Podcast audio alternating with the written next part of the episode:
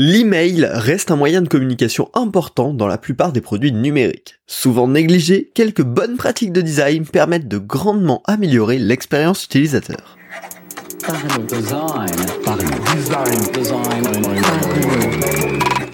La saison 7 de Parlons Design est sponsorisée par ZKKOS Theory, le studio spécialiste du design d'interface et des design systems. Salut, c'est Romain Bachna, bienvenue dans Parlons Design pour parler de design d'email aujourd'hui. C'est les sujets un petit peu profonds que j'aime bien sur, euh, sur Parlons Design, on rentre vraiment dans le concret. Je vous parle de ça parce que j'ai pas mal travaillé sur des emails ces derniers mois, notamment chez Payfit où on a fait vraiment une salve de redesign d'emails. J'ai dû en redesigner une, une, vingtaine sur plein de sujets différents, donc forcément euh, bah, beaucoup d'apprentissage derrière ça, et également euh, sur des projets plus perso, plus côté euh, où j'ai eu l'occasion de designer de l'email. Donc vraiment, depuis septembre, pour moi, ça a été une, période email à fond. Euh, et c'était intéressant parce que c'était des emails produits. Donc c'est vraiment ce dont je vais vous parler aujourd'hui. Hein. On parle pas de faire des emails marketing, des campagnes de relance, des choses comme ça, mais vraiment tout ce qui concerne le produit. Donc ça va être beaucoup de notifications, beaucoup d'informations, des liens de connexion, des choses comme ça. Euh, et en fait, ça paraît hyper simple hein, parce que c'est des mails on a relativement peu de contenu, mais pourtant il y a énormément de petits points d'attention euh, à prendre en compte, en fait, extrêmement importantes, qui vont permettre d'avoir des bons emails produits, tout simplement. Et pour moi, ça se regroupe en trois points. La rapidité de scanning et de lecture, la base, euh, la retrouvabilité dans une boîte mail, euh, parce que ouais, en fait, ces notifs-là, ça va être des choses qui vont pouvoir être recherchées à un moment pour pouvoir retrouver l'accès à l'information en question, retrouver la date, etc. Donc comment on aide les utilisateurs à retrouver ces mails-là? Et enfin, l'accessibilité pour tous en toutes conditions. Ça veut dire, bah, peu importe les handicaps, mais aussi peu importe la condition actuelle. Par exemple, euh, lire des mails avec une 4G faible, ce qui peut être bah, un contexte d'usage relativement récurrent. Donc voilà. On va pouvoir euh, foncer dans ces trois points et tous les conseils qui vont avec euh, bah, immédiatement. On va commencer avec le plus évident, c'est le scanning et la lecture. Alors pour ça, bah, on a plein de petites choses à faire et la première c'est la hiérarchie. Bien évidemment, en design web, c'est extrêmement important en général la hiérarchie, mais là, on peut vraiment gagner un cap de plus sur les emails, parce que c'est des choses, notamment les mails produits, qui vont être faits pour être consommés en quelques secondes. Donc on peut pousser la hiérarchie des textes encore plus fort, avec une meilleure différenciation entre les titres et les contenus, euh, une meilleure mise en valeur des mots-clés, avec par exemple du gras, du soulignage ou des choses comme ça. Et donc vraiment, on peut se dire, on peut, on peut en tant que designer pousser l'excès de hiérarchie un petit peu plus fort dans le cas des emails. Également, on va avoir un gros intérêt à différencier le contenu du header et du footer du réel contenu. Euh, donc ça, euh, bah pareil, il y a des jeux visuels qui permettent de dire à l'utilisateur, ok, bon là, t'as la brain globalement, euh, on s'en fout, c'est juste pour que tu te rappelles que c'est nous. Voilà le contenu qui est important on doit lui permettre de reconnaître cette zone importante très rapidement. Et ça vient bien évidemment euh, s'inclure si votre mail a un lien d'action, un CTA, il doit être repérable immédiatement et sans que l'utilisateur ait besoin de scroller, même sur mobile.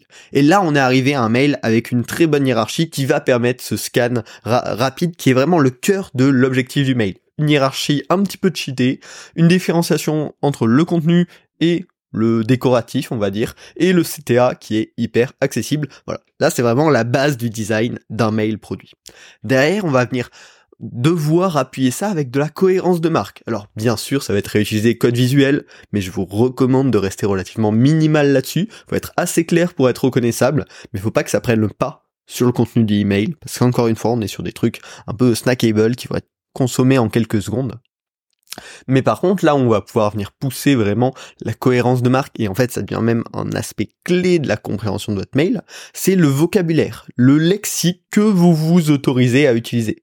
Parce que bah, quand on va créer des mails produits, en fait, bah, on va s'apercevoir que nos mails, ils sont souvent un petit peu sur les mêmes sujets. On va envoyer des notifications, on va envoyer des informations, et on va souvent réutiliser un petit peu les mêmes termes pour parler des, mêmes choses. Sauf que bah, dans beaucoup de langues, on a des synonymes pour plein de choses, et en fait, Utiliser des synonymes, c'est toujours tentant parce qu'on se dit on fait pas de répétition et on a appris à l'école que c'était bien de pas faire de répétition.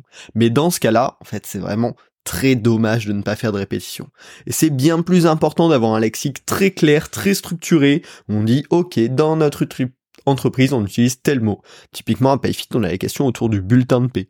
Le bulletin de paie, euh, ça s'appelle aussi une fiche de salaire, un bulletin de salaire. Il y a plein de variantes comme ça qu'on peut faire et on a décidé qu'on allait tout appeler un bulletin de paie. Parce que c'est plus reconnaissable pour les clients, pour les utilisateurs.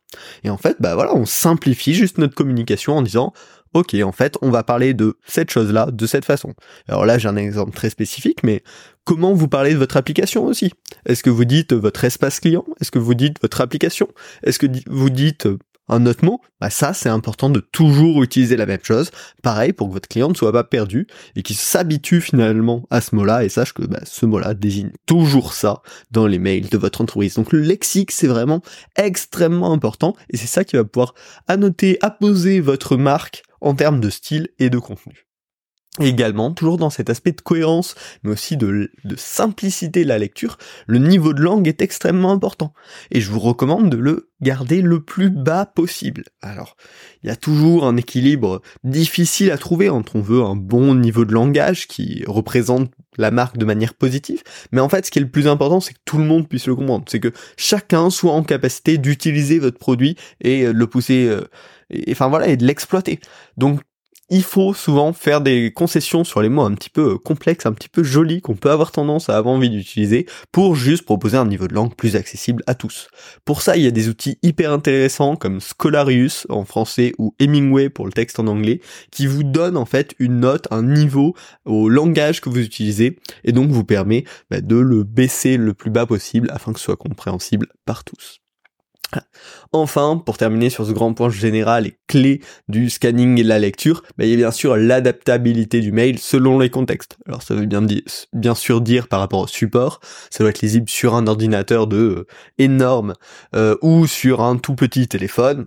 Ça c'est un petit peu les basiques hein, maintenant, ça fait 15 ans que tout le monde a des, a des téléphones portables donc on s'y connaît. Euh, mais il y a aussi la gestion du light et du dark mode. Et sur mail, sur les mails, ça peut souvent être une véritable plaie. Parce qu'il y a un peu deux manières de le gérer, soit la manière forte de bah le mail aura toujours un background blanc et donc euh, bah, nos utilisateurs se pèteront les yeux s'ils le consultent le soir, euh, ou on a la question de la gestion de la compatibilité dark mode et dans ce cas-là, il faut la tester, il faut la vérifier, il faut la designer. Voilà, voilà. On a fait la grande partie, celle qui je pense euh, vous parle le plus, mais il y a vraiment voilà des choses qui, sont un peu plus spécifiques au mail. Alors forcément, le lexique de vocabulaire, typiquement, bah, c'est bien de l'avoir dans une application en général, mais c'est un petit peu moins clé. Dans les mails, ça va vraiment prendre une importance forte.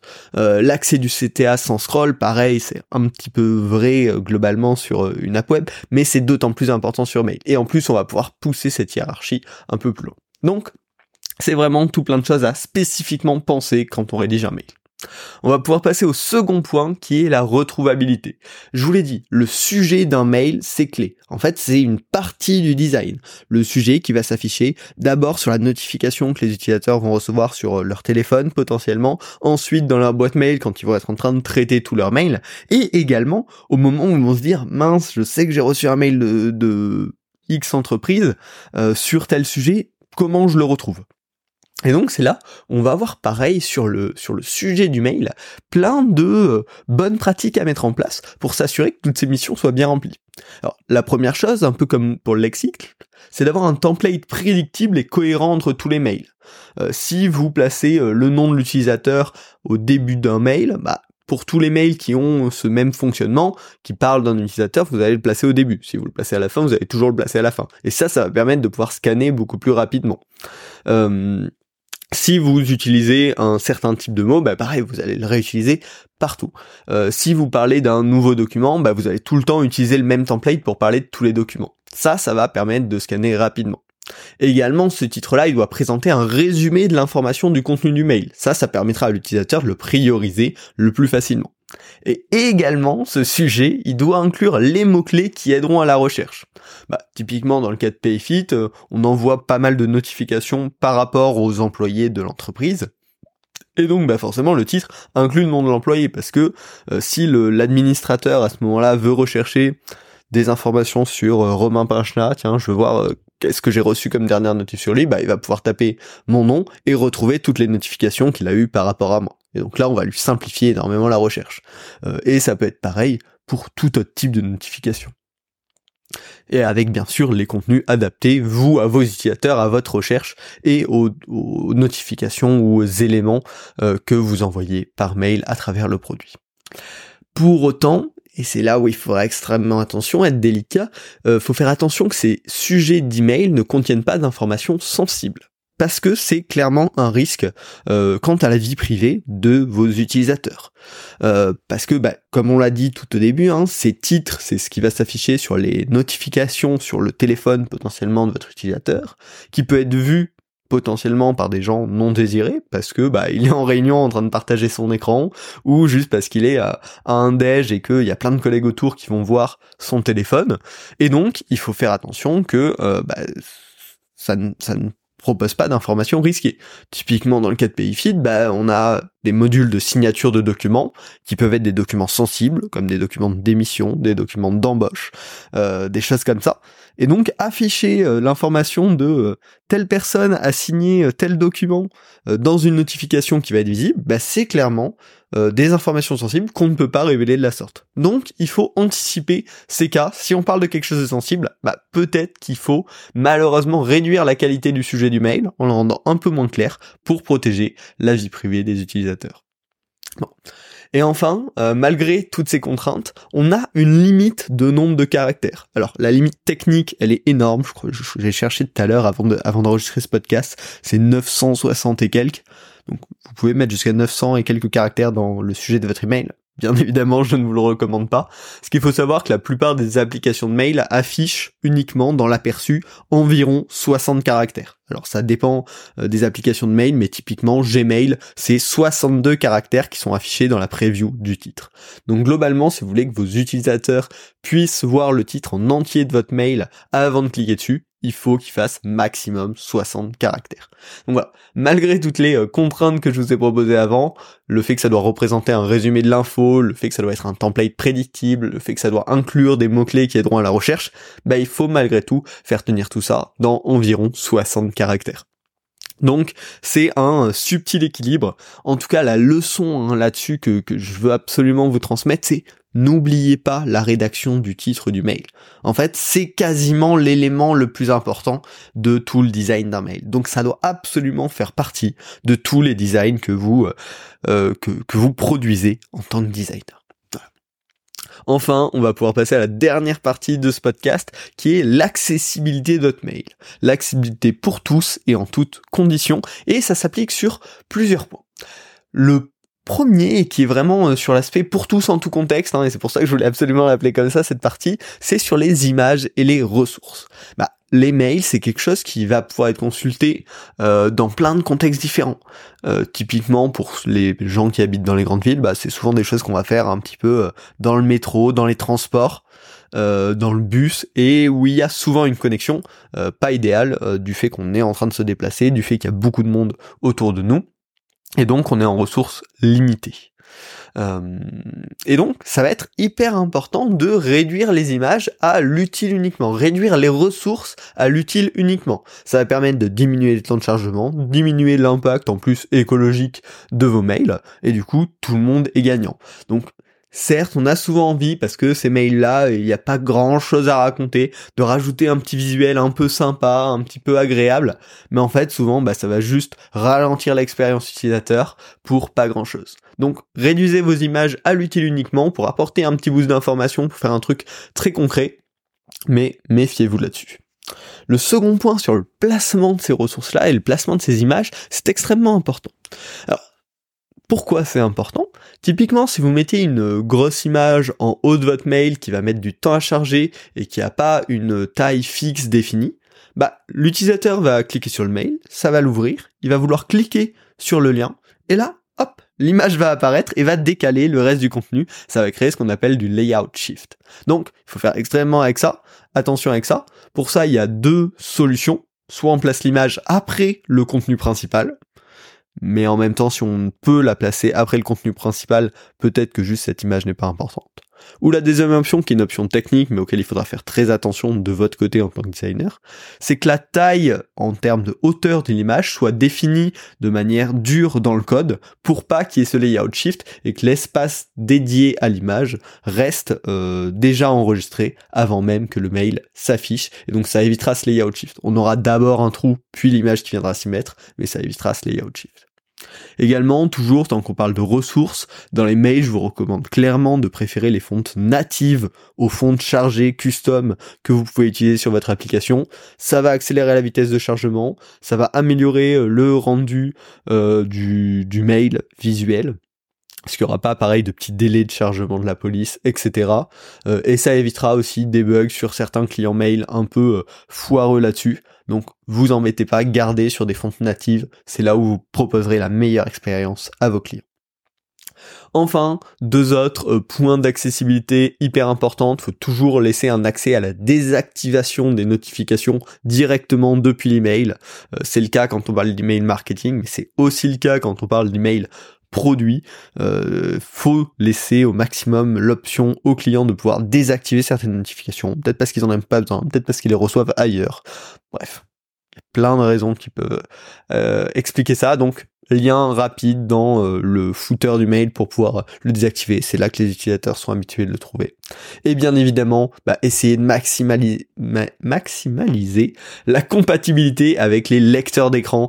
Euh, donc en vérifiant bah, justement que votre titre utilise les bons éléments HTML, en vous assurant que vos liens soient cliquables, etc., etc. L'idéal pour ça, hein, c'est tout simplement de tester, d'utiliser un lecteur d'écran et de le tester vous-même. C'est comme ça que vous aurez la meilleure sensibilité qu'est-ce que ça veut dire en fait d'être compatible avec un lecteur d'écran. Euh, il faudrait un épisode dédié. D'ailleurs, je crois qu'on a déjà fait des épisodes dédiés. Euh, j'essaierai de vous les mettre en, note du podcast euh, si, si je les retrouve. Voilà. J'espère que le podcast vous aura plu. Globalement, on a trois gros sujets, la rapidité de scanning et de lecture. 2. La retrouvabilité dans une boîte mail qui peut être surchargée. Et 3. L'accessibilité pour tous et en toutes conditions. Ça fait beaucoup, beaucoup, beaucoup d'infos dans ce podcast. Euh, mais, euh, mais voilà, c'était, c'était un sujet qui me tenait à cœur et je me dis, je préfère vous en donner beaucoup. Vous retenez ce que vous pouvez. J'essaierai, euh, voilà, de, de, de repartager, d'en reparler à l'avenir. C'est un sujet qui paraît simple, mais qui en fait est relativement compliqué. En fait, plus on est sur des supports condensés, plus il y a de choses à dire presque. Euh, et, la conclusion pour moi, c'est un petit peu le fait de quand on design un mail, en fait, on design un système de mail. Ce qui ils peuvent pas être chacun indépendant. Ils doivent être cohérents entre eux. Euh, ils doivent utiliser ces mêmes codes, ces mêmes vocabulaires, c'est cette même structure d'information et c'est ça qui améliore euh, l'expérience à la fin. Et si on combine toutes ces bonnes pratiques, on peut vraiment proposer un système de bonne qualité à nos utilisateurs. Si ça vous a plu, vous pouvez noter le podcast, bah, ça aide vachement, ça me motive, hein. on est à plus de 300 épisodes, donc forcément vos retours, bah, c'est quelque chose qui est, hyper important, qui est hyper précieux et qui donne envie de continuer tout simplement. Donc n'hésitez pas. Euh, et bien évidemment, vous pouvez partager le podcast autour de vous. Euh, c'est des sujets qui peuvent intéresser vos amis, vos collègues. Bah, envoyez un petit lien euh, sur Slack, sur euh, message, sur WhatsApp, sur ce que vous voulez. ça permet de partager un petit peu ces, discussions, de les étendre un petit peu plus loin, peut-être avec eux pour lancer des débats. Je ne sais pas. En tout cas, n'hésitez pas. et puis on se retrouve la semaine prochaine pour un nouvel épisode. Salut.